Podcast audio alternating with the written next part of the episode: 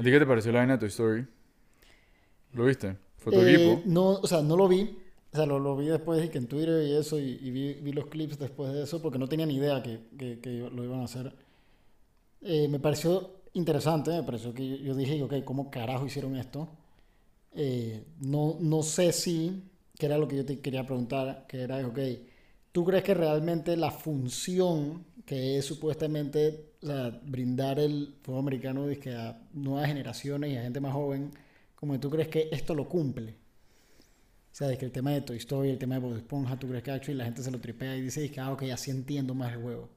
Bueno, vamos intro con eso, que hace menos de 24 horas, creo 24 horas a este punto, eh, NFL sacó un post, ya lo habían anunciado como más o menos en diciembre, pero el Hard Launch fue, pusieron un video de Patrick Starr, solamente que contestando el teléfono siendo un bobo, eh, y que va a haber como un telecast de Bob Esponja en el Super Bowl, que me parece que está brutal. Eh, y para contestar tu pregunta, sí fue successful eh, lo de Toy Story. Tengo un stat, creo que fue más del doble o sea, en ese, ese fue en Week 4. Y fue un juego Falcons Jaguar, creo que uno estaba 1-2, el otro estaba 2-1. Em, fue un juego que en verdad había poco que perder. Lo hicieron en Londres, entonces en Estados Unidos era más temprano. Entonces, marketing wise, tienes los pelados Bueno, sí, despiertos, sí, dando sí, vueltas sí, por la sí, casa. Sí, es verdad, porque, porque es una hora complicada para que, para que el adulto que no es fanático de ese equipo se pare. Entonces aprovecha y pones a los chiquillos a ver. O sea, era, era, creo que era un domingo a las 9 de la mañana. Entonces está bien, o sea, te paras de temprano, fue americano todo el día y entonces... desayuno los pelados y los manes se sientan contigo a NFL tirados relax. En vez de estar diciendo que quieren jugar tenis, una vaina así. Y imagínate en el West Coast a las seis y media de la mañana. O sea, es como que esos juegos en Londres, que también son para appeal a otros crowds, como que todo como marketing effort, eh, tienen sus, sus pros porque te ven afuera, pero no sé cuánto pierde el, el fan. Sabes que si vives en California y le vas a los Falcons, tú no te vas para las seis y media de la mañana del partido. Exacto, ¿no? O sea, no tienes por qué hacer eso. A nosotros nos toca porque la liga es gringa y estamos aquí. Sí, exacto. O sea, y no- o sea, y como te digo, este año no me tocó mal. Yo ese partido lo vi a las... a la una de la tarde. O sea, te- estaba bien. Pero... Pero sí, yo siento que Toy Story fue un muy buen choice para hacer el primer telecast. Porque Toy Story es algo que nuestra generación conoce, la generación de nuestros viejos conoce y la generación que viene entrando también. O sea, como como han ido saliendo, creo que Toy Story 1 salió en el 2000, una vez así. Me, puedo- pueden fact, fact check. Em, es una vaina que most people can relate. No, sí, por supuesto. Y, y creo que también, o sea, temas de logística al final. Portray el escenario de Toy Story es mucho más fácil que de otras caricaturas posiblemente. O sea, al final si te diste cuenta cuando tú veas los videos ve- ve- o viste el partido ese de Toy Story, realmente lo único distinto, bueno, lógicamente los jugadores estaban animados, pero realmente lo único que identificaba de Toy Story era realmente el background. O sea, que estabas en Andy's room. Claro. Em, digo, también habían appearances y los comentaristas eran como de Toy Story y vainas así. Salía dije, el Slinky, el perro ese, y vainas. Estaba cool. Pero para mí lo que le faltaba, y todavía le falta, es el movement de los jugadores. Que no, no, o sea, sí se ve cool. El juke de Villan estaba cool y esa vaina estaba cool, pero no sé, se ve muy laggy. Es como un juego que. Pero es que creo que es difícil, o sea, ¿cómo lo haces? O sea, yo, yo entiendo que las tecnologías ahora están mucho más avanzadas, todo, todo el mundo tiene chip en el casco, todo el mundo, o sea, el, el Next Gen Stats este que te mide las velocidades y te mide todo, o sea, estamos en una nueva era del deporte y lógicamente esto está available, pero ¿cómo haces para ver esos movimientos en específico? O sea, inclusive tú pones a Tua, Ok, sí, tú puedes crear la animación de un QB derecho tirando la bola, pero si no, si no la pensaste bien, te sale en el broadcast tú vas tirándola con la derecha. O sea, yo no creo que él tenga un chip en, el bra- o sea, en Sí la mano. tiene. O sea, en la mano. No en la mano, pero los chips, o sea, que usan son chips de Amazon de Next Gen Stats eh, y son muy buenos para agarrar movement. El challenge que vino, o sea, tecnología que ya lleva un par de años, eh, according to este man, dije Jason Donati, que profesor en Northeastern, que ya lleva un par de años, pero es primera vez que lo hacen en real time, todo combinado, todo así al aire, a ver qué pasa. Porque también hay momentos que, si piensas que no tanto es que, que tú, tú vas a zurdo derecho, pero ¿qué pasa si lo están tacleando y su pierna está cubierta a la cámara que está Exacto, como... sí, que, que- que- que- viendo que eso, está recibiendo realmente la señal. Y, y básicamente AI va aprendiendo con esos telecasts que su pierna, si está en esta posición, su pierna debería estar acá. Y va como que feeding off información. Obviamente como es el primero, digo, tiene todos los juegos NFL de la historia para base itself y aprender, pero es el primero como en este simulacro, pues. No, sí, no, y, y a mí lo que me parece una locura es, ok, estamos hablando de que no, no, no es como un fútbol, no es como un basquetbol que tienes a, a cierta cantidad específica de jugadores en el campo y no tienes tanto eh, shifts en, en el, en el campo de jugadores. En fútbol americano tienes un, o sea, tienes un 56, un roster de 56 personas en los que tienes gente entrando, saliendo. O sea, yo sé que funciona con AI y todo, pero al final es impresionante al punto que hemos llegado que esto es posible, pues. O sea, que, que sea tan sencillo y sea que, ah, bueno, estamos probando, pues vamos, vamos a ver cómo nos va con este telecast. Eh, y sí, pues a mí me parece que- que- que realmente es impresionante, principalmente por eso. O sea, hay, hay mucho que considerar dentro de la ecuación esta de... Claro. La cantidad de los jugadores es lo que más dark me parece. Tipo, tienes que agarrar. Ok. En hockey, que fue el primer eh, telecast que hicieron de este tipo, con otra cómica que se me fue el nombre, no le ibas a conocer. Es un- una vaina, creo que más pegada en Canadá. Eh, todos los jugadores de hockey se mueven igual, menos el portero. El portero solamente se mueve Exacto. como la vaina Sí. de Pong, de izquierda a derecha, no se sale la portería casi nunca. Y el resto va para todos lados, en círculos, pero normalmente persiguiendo la misma cosa. Exacto, y es un movimiento continuo, pues. O sea, no, no, no hay mayor como, como técnica que tú digas, ok, ¿cómo hacemos esto? Claro, aquí tienes offensive linemen que están 12 personas todas crunched up en un espacio súper chiquito que se les pierden las piernas, se les pierde la cabeza. Uno viendo un partido ni siquiera como que animado, uno viendo un partido normal se te pierde, o sea, tú no puedes ver a todos los linemen a la vez. O sea, tú ves al QB y a los receivers porque están spread out afuera y el running back está atrás. Pero es un challenge como que decirle a este sistema como que no todo el mundo se mueve diferente. Cada uno tiene su estilo de juego. Las rutas a veces no son hacia la bola, son fakes. O sea, Sí. dije, imagínate un play action para un AI. Dije, Sí, la no, bola no, se no, sí, pone a vuelta. O sea, ¿te acuerdas? Madden se trababa y vaina. No, un flick flicker, o sea, literalmente con un flick flicker, ¿cómo le, ella entiende que el jugador tenía la bola y luego decidió tirarla hacia atrás de vuelta para reiniciar la jugada? O sea, es una cuestión de que, de que creo que con cuestión del tiempo y obviamente eh, inputting data en, en estos sistemas, lograremos aprender, o sea, bueno, el AI logrará aprender los tecnicismos, los manerismos de ciertos jugadores, o sea, que cómo Tyreek Hill empieza un route. Que eso es otra cosa que, que- que hay que pensar. Ok, sí, esta lo con tu story, parecían enanos, parecían miniaturas. Eh, que es el próximo nivel. O sea, tú, tú cuando lo quieras adaptar a otro jugador un poquito más human size o una caricatura un poquito más eh, real, o sea, lógicamente ahí los detalles se van a notar más, pero creo que cuando estemos en ese punto ya habremos avanzado lo suficiente para poder emparchar esos huecos que, que vemos hoy en día, pues. Dice que esto va a ser como solo un marketing strategy short term hasta que los jóvenes, como que esta generación de pelados que están targeteando, se vuelvan fans o lo van a dejar y lo van a seguir como evolucionando. Yo creo que lo evolucionarían porque, como te digo, al final es una muy buena idea. Como tú mencionabas, el tema este para los chiquillos, en especial en estos, en estos juegos abroad. Si tu plan también es hacer más juegos abroad al año, ok, puedes volver que un juego a la semana sea abroad. Y entonces, los chiquillos, así como se despiertan en la mañana para ver Cartoon Network y, y ver Bob Esponja o lo que sea, pueden pararse y decidir ver esto. O sea, si los atrae al deporte, si los atrae una fanaticada. Inclusive, si logras relacionar con los equipos, que los equipos o sea, logran negociar con los IP owners de ciertos personajes, ok, ahí podrías explotar esto a un punto de que sea, dije, ok, los Falcons en verdad es el equipo Patrick, por ejemplo. Entonces es una cuestión de que ya lo relacionan y, ok, se vuelve el entretenimiento directo para ellos, no como que, ah, ok, estoy viendo un partido que de repente lo hicieron así. Siento que no existe el field, o maybe es muy nuevo, pero vos estás lidiando con dos intellectual properties, que es, en este caso, Pixar y NFL.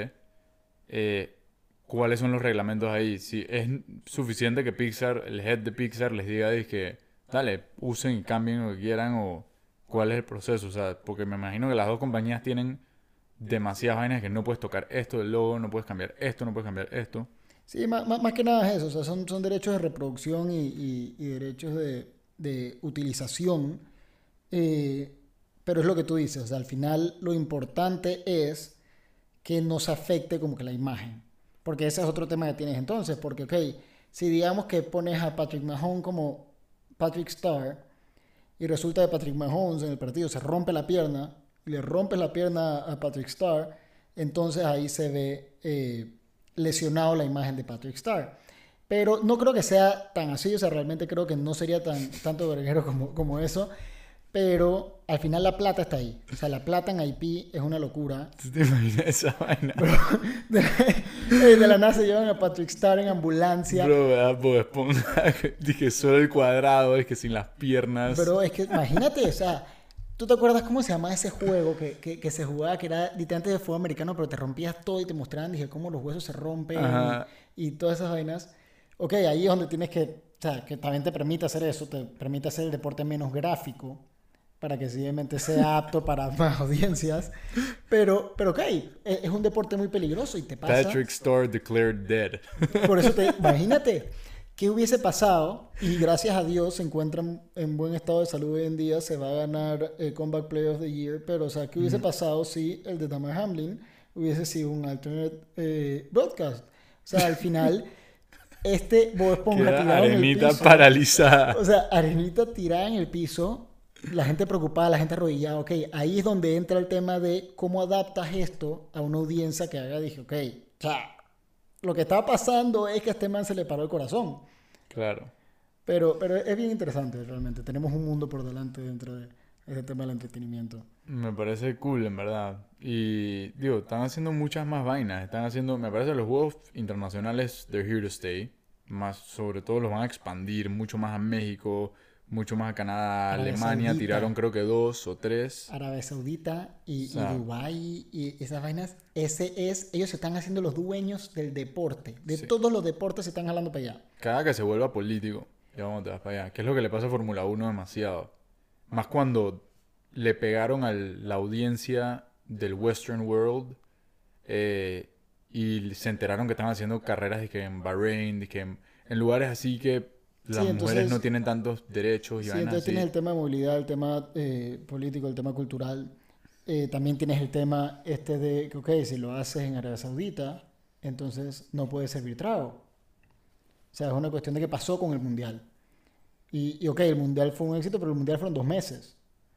O sea, ¿cómo vas a crear una cultura que es una cultura gringa llevarlo a estos, a, estos lugares que a lo mejor no hay tanta recepción. Como te digo, yo creo que va a ser trial and error. O sea, creo que simplemente verán para ver qué pasa. Pero lo adaptas. Sí, no, por supuesto. O sea, al final toca. Sin pinta, bro. Y solamente ves a los manes ahí tripeando que la gente está reventando en el field y eso es lo que les va a gustar a esos manes, bro. ¿Y qué haces con el schedule en ese caso? O sea, al final ya, ya, ya, ya de por sí es complicado. Sí, eso de los time zones es muy complicado también. O sea, ya no, no puedes quitarle un día religioso, que literalmente eso es lo que es la NFL. O sea, es un, los domingos son de la NFL y de más nadie. Eh, no se lo puedes quitar a los gringos. Exacto, o sea, al final... Viven por eso, van a misa y se sientan en NFL. Entonces vas a tener que empezar a hacer partidos que empiecen a las 10 de la noche en estos lugares. Exacto. Y la gente se tiene que parar temprano y se dormir tarde. O sea, es complicado, pero yo siento que con Western Europe y con México y Canadá y todo esto estamos volando. Eh, y que lo sigan haciendo, porque en verdad es cool. O sea, vas a Destination Games, la gente se mete, escoge equipos. Por ahora ves los estadios y está todo el mundo con camisas sí, con distintas. Jersey, de repente ves jersey de Matt Ryan, ves jersey de Tom Brady, y al final la gente compra lo que encuentra. Compra lo que encuentra, literal. Pero, pero es fun, definitivamente es fun y, y es como te digo, cada vez ves cómo la NFL busca, o sea, que, hablando también con el tema este del Ultimate Broadcast, o sea, realmente todo es una búsqueda de cómo atraer más el deporte, o sea, eh, lo hablamos la vez pasada también con lo de Taylor Swift, o sea, simplemente hay marketing stunts que simplemente están haciendo para eh, atraer más, y me parece que el Ultimate Broadcast es muy bueno para eso, me parece que, el, que el, los Games Abroad son muy buenos para eso, Y hay que ver, porque yo creo que NFL tiene buco guardado así, engavetado como para... Y yo siento que están preocupados. O sea, por más que esté saliendo un stat, no sé si lo viste, dije que la NFL es, dije, 10 veces, tiene 10 veces más viewership que cualquier otra liga. Y si no es 10 veces es mucho más eh, por partido. Obviamente ese stat está flor porque la NBA y MLB tienen mucho más juegos por season. O sea, si yo soy muy fan de los Red Sox, yo no me voy a ver los 156 juegos. Igualito en- de Mover NBA, 80, en 90. NBA no te vas a ver los 92 Exacto, weeks. NBA de- agarró el finalcito y playoffs. O sea, a menos que sea muy virrioso de básquet. Pero NBA tiene el youngest fan base por average en Estados Unidos, que son 30 y pico, 40 años, versus la NFL que tiene más de 50 años. O sea, el average de fanáticos. Estamos hablando de gente que, si ese es el average, hay muchos de 70, 80 y no hay tantos de 10, 20. Entonces, ¿qué hace para pegarle a esa gente? Juegos Abroad es uno, eh, estos vainas es otro, el Manning Cast, porque siendo el Manning Cast es literalmente para nuestro demographic, que crecimos no, viendo Eli Manning y a. Peyton Manning y queremos ver lo que quieren hablar y no nos podemos entretener solo un juego. Tenemos que ver, es literalmente como un Twitch de un juego NFL. Exacto, es un o sea, alguien comentándotelo de manera distinta. Ya no tenemos que escuchar a, a Daniel Sutcliffe todo el día. Eh, pero es eso, pues yo, yo sí creo Daniel que... Sutcliffe. Daniel Sutcliffe. John Sutcliffe. John. Sutcliffe, la- Daniel. Sutcliffe es el primo de Harry Potter, brother. Ese no es el primo de Harry Potter. Ey, qué porquería.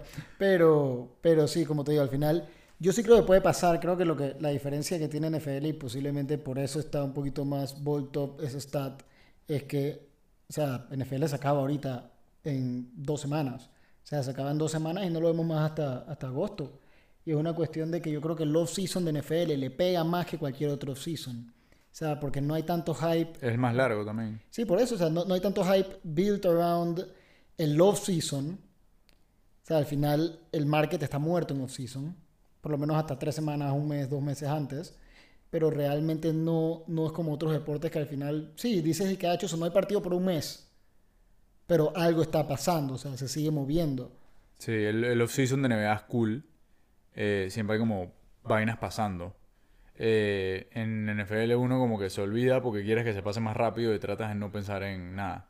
Como que apenas se acaba, votan a buco gente y de ahí... Pero slowly pick up people, o sea, al final es una cuestión de que no hay como un, o sea, no hay como el deadline que simplemente el el deadline que tienes en mitad del season, entonces simplemente, ok, si ves un movimiento a la semana es mucho. Lo que a mí me parece increíble, además de eso, que es otro, o sea, el off-season obviamente es una vaina muy muerda, es que no han podido resolver el tema del Pro Bowl. O sea, es increíble que nadie con tanto genio en ese país y en el mundo ha podido diseñar un Pro Bowl que dé ganas de verlo. Yo te voy a decir mi opinión y quiero que me digas cuál tú crees que es la solución.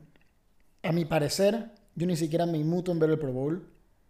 Lo que veo es eh, los días antes. O sea, el, el gauntlet, el, el kicking competition, eh, todo, todos estos eh, actividades que hacen los días antes y que el dodgeball. Me parece, y lo veo en YouTube. El problema es que lo suben a YouTube. Son videos de 7, 10 minutos porque ese es lo que dura. Y es una cuestión de que, ok, yo más que hacerle un partido, porque lógicamente tienes que hacer un partido. Al final estos manes juegan todo el año para llegar a ser All Pro y, y poder o sea, tener una calificación de, de Pro Bowl. Pero ya para ventas y para entretenimiento no es el nivel. Ya la gente no juega, no se lesiona. O sea, pues juegan lento. Eh, hace unos años hicieron el partido de flag en vez de cosas. Yo creo que el partido de flag no es tan mala idea, pero yo lo haría como una semana literalmente de actividad. O sea, lo haría full con el tema de las competencias de los kickers. ¿Te acuerdas antes el QB Showdown, que era de que, de que quién lanzaba Ajá, más que tenían que lejos? tirar en los rings y cosas así O también. sea, esos son yo creo la parte más entretenida del Pro Bowl. Porque fuera de eso el partido es un snooze festival. O sea, al final no, no, no, no hay nada interesante. Literal, y no puedes blame them porque tienen demasiado en la línea. O sea, Sí. son jugadores que ganan millones de dólares y dependen de su estado físico para... Y no les están pagando algo extra por ganarse el Pro Bowl. Exactamente. O sea, el Pro Bowl no tiene... Creo que esa es el- la base del problema. No hay nada que llevarte del Pro Bowl. Le estás dando un show a la gente, te están usando como un animal en un zoológico para que la gente vaya a ver y te aplauda, "Ah, ah, cool. Pero los jugadores no están ganando más por eso. A menos que les den algún bonus por ser All-Stars, no tengo idea, la verdad. Em, y se pueden lesionar. Sí. Y se han lesionado antes. O sea, y por más que jueguen suave, nunca sabes. Porque todo lo que están pensando es, no me quiero joder, no me quiero joder, no me quiero joder. Entonces no sé. Pero la NBA lo hace increíble. Porque la NBA es un relajo. O sea, los juegos acá dije Pero es un 160 a deporte distinto 172. También, o sea, es un deporte Sí. que, que lo puedes Le jugar va un poquito más relajado, pues. El three point contest, todo esto. O sea, en la NBA owns ese market. Sí. O sea, eso es lo más cool de todo el season para la gente que no es fanática No, de y, y te lo la juega NBA. todos los jugadores. O sea, na- nadie te dice, dije, ok, no lo voy a jugar porque tengo partido de Championship. O sea, no- y, y porque no lo hacen en la misma fecha, no, si no me equivoco. Sí, es en la mitad del season. En la mitad del season, exacto. Igual que, que MLB. Que eso podría ser otra cosa que podrías hacer. Podrías hacerlo. Es complicado, porque podrías. Yo lo que haría personalmente, creo que armaría una mini liga de flag. Ujú. Armaría, o sea, pondría un par de spots extra en el selection del Pro Bowl. Y simplemente pongo a par de capitanes que drafteen un equipo de, de flag. Que obviamente los skill players jueguen el flag. Los, Ok. los linemen no, no lograrán. Y full haría competencias. O sea, como te lo haría competencias, disque. Agarraría, como te digo, el gauntlet este, agarraría y pondría disque a los linemen contra los otros linemen empujando un carrito entre los dos para ver quién cruza la línea o jalando la línea, así como un wipeout, pues haz algo como Claro. que, que sea como un relajo, algo que te caes de risa y después ves los partiditos de flag que está bueno. Y en la mitad del season. El tema de mitad de season es, también tienes el tema de las lesiones. Yo lo haría posiblemente. mm, es que tendrías, tendrías que darlo como, como a votación de los equipos para ver qué les parece, porque yo creo que podría ser una buena oportunidad. Y además Como marzo. lesiones- O sea, como, como un off-season que aún no estemos cerca de- del, del pre-season, que sea una cuestión de que, ok, los jugadores están un poquito relajosos, no, no están tan estrictos con sus vainas, y al final, eh, así ves y simplemente ves al que ganó el Super Bowl, vienes hasta tu parade y entonces él participa del relajo. Pero no sé, porque mucha gente está en cabo como, como los Cowboys. Sí. Sí puede ser. am- Es, es un deporte que naturalmente es mucho más contacto, entonces simplemente tienes factor eso en la ecuación. eh, que es literalmente, volviendo al tema de AI, es el main cause del desarrollo del AI en la NFL es eso. O sea, que la gente se deje lesionar tanto, tener chips en todos los jugadores para saber qué tanto risk of injury tienen en qué músculo, cómo lo pueden entrenar, preventative medicine, todo este tipo de cosas que van a ayudar a la NFL a que sea mucho más explosive y mucho más exciting en el futuro. Porque es una cagada que se lesione y que Justin Jefferson todo el season. Sí. O sea, después de todo un offseason queriendo verlo. Y no puede hacer nada. Lo de A-Rod. Lo de A-Rod es sí, un de- desastre monumental. Pero, pero, es una, O sea- pero es una cuestión de que hay muchos factores dentro, pues, porque no solo está el estilo del deporte, que sabemos que es injury prone, porque lógicamente es full contacto, te estás jugando con gente que no tiene el peso para aguantar otros pesos, eh, encima en especial con un lineman de 300 libras te cae cuando tienes el pie fijo en la tierra. Pero por ejemplo, lo de A-Rod, lo de A-Rod, puedes culparlo en el turf. O sea, son cuestiones de que siento que hay muchos avances por un lado, pero al mismo tiempo nos estamos quedando atrás en lo obvio. O sea, hay ciertas cosas que tú pudiste haber cambiado de mucho antes o simplemente decir, dijo, ok, volver a reglamentario. Yo entiendo que, ok, sí, no, no, no es tan barato simplemente cambiar un estadio y que, y esa cosa, pero, ok, que haya un reglamento y que simplemente todos los turfs sean uno específico, que sea el que científicamente probado es el más saludable para Claro, y ya tenemos data que sabemos en qué turf pasan más tipos de lesiones, en qué temperaturas pasan más tipos de lesiones. Maybe si se están lesionando más en el frío, todos los estadios tienen que ser domes y pa'lante. Literal, o sea, tienes menos juegos cancelados, regulas la temperatura de todo el estadio, menos lesiones. Maybe esa es la solución de eh, eso por una parte, pues. Sí, porque creo que, o sea, como te digo, el, el tema de cada jugador y cada cosa no, no lo puedes controlar, porque al final siempre haber preferencias de tacos, siempre haber preferencias de cuidados de cada jugador y demás, pero puedes, los factores generales, lo que sí puedes controlar, deberías controlarlos. O sea, es una cuestión de que, ok, ya tienes la información, simplemente da el escenario más cómodo y mejor que puedas hacer para que, o sea, eh, para evitar estos, estos desastres, igualito que los cascos. Al final, el casco de, de, de Patrick Mahomes este fin de semana, o sea, se rompió, pero se rompió porque, bueno, porque está hecho. Yo, yo me le- vi, vi el video explicándolo, bueno, estaban los Kelsey explicándolo, que simplemente ese casco eh, es una marca específica que es flexible. O sea, es flexible para que el impacto no le afecte tanto. eh, los impactos, o sea, tienen distintos tipos. O sea, tienes el Ridel, que lógicamente es para el impacto frontal, porque son para los skill players y eso, y para los linemen. Y tienes este que tiene Patrick Mahomes y varios QBs, eh, que es hecho para que ese impacto, que es un poquito de impacto más lento, o sea, no te shoot tanto como lo haría un casco que está hecho para aguantar más golpe. Entonces con el frío se reventó. Claro, y dice que el man cuando se fue a poner el otro casco en el sideline estaba completamente congelado. ¿Sí? Ya estaba congelado, no le entraba. Que no le eh, entraba el jugó casco. sin chin strap dos plays porque simplemente no, del chin strap no estaba ajustado. Hey, bro. Eh, ¿Quién gana mañana? Mañana tenemos eh, Ravens, Texans. Texans. Nosotros tenemos Raven Texans. Creo que la gente tiene otro juego más. Sí, sí, la gente tiene, tiene... Uy, Eh, Packers Niners. uh, sencillito. Yo personalmente creo que eh, Ravens gana, pero no por blowout. Yo creo que simplemente va a ser un Ravens 28 a 17. Va a estar close. Eh, Yo también creo que sí, Stroud lo va a dejar close. Sí, sí, Stroud va a estar un último drive tratando de lucharla, eh, pero la defense de los Ravens, que está jugando muy bien, los va a parar en el último drive, a mi parecer. O sea, ese tra- tratando de alcanzar. Eh, le va a faltar dos, dos coin drives, pero de todos modos creo que van a tener hambre hasta el final. Los Ravens tienen el best of both worlds scenario donde son el mejor equipo por mucho y por ser el mejor equipo por mucho no pueden perder. Sí. Y entran sabiendo que no pueden perder ese juego. Tiene y juega en casa. eh, Y creo que se lesionó un receiver de los Texans eh, clave. Tangdell lleva lesionado un ratito. No, otro. Eh, simplemente es un game que Sí, no, o sea, puedes es, dejar es- pasar. es- es un game que, que no puede dar tantas sorpresas como lo que tuvimos el week pasado. O sea, de- es, es menos probable. El de 49ers, Green Bay, me parece más complicado. Eh, yo sí creo que 49ers va a ganar, en especial si, si CMC está prendido. Eh, el tema es que Brock Purdy tiene que estar en su A-game. Si Brock Purdy no está en su A-game, Jordan Love se va a activar un poco, va a asustar el partido. Yo creo que inclusive Green Bay podría estar encima del marcador un rato y después creo que ganaría San Francisco. Yo creo que San Francisco tiene la ganar, pero va a ser un juego mucho más tight. Sí, va a ser mucho más. Mucho más trancado, pues. Sí. Eh, yo se la puedo dar a Green Bay. ¿Tú se le darías a Green Bay? Ok. No, o sea, no se la quiero dar porque, lógicamente, si estuviera metiendo plata, el, safe bet es San Francisco. No, por supuesto. Pero aquí entre nosotros siento año. que Green Bay no tiene nada que pedirle a San Francisco con la actitud en la que están jugando y con lo bien que viene jugando su QB. Sí, no, por supuesto. O sea, como te digo, estos últimos weeks, el week pasado, Jordan Love llegó y demostró a todo el mundo que simplemente él era el man. Pero por eso te digo, depende mucho la actitud de Brock Purdy.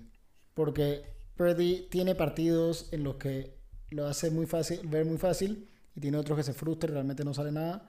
Pero, pero sí, yo creo que ese es mi prediction. Yo creo que Green Bay, digo, perdón, eh, San Francisco y entonces Baltimore. Los dos juegos no tan... No tan Los dos darkers. favoritos. Los dos favoritos. Los dos favoritos, eh, San Francisco un poquito más tight que Baltimore, pero, pero los dos ganan. Está cool, pues. Vamos a ver qué pasa. ¿Sí?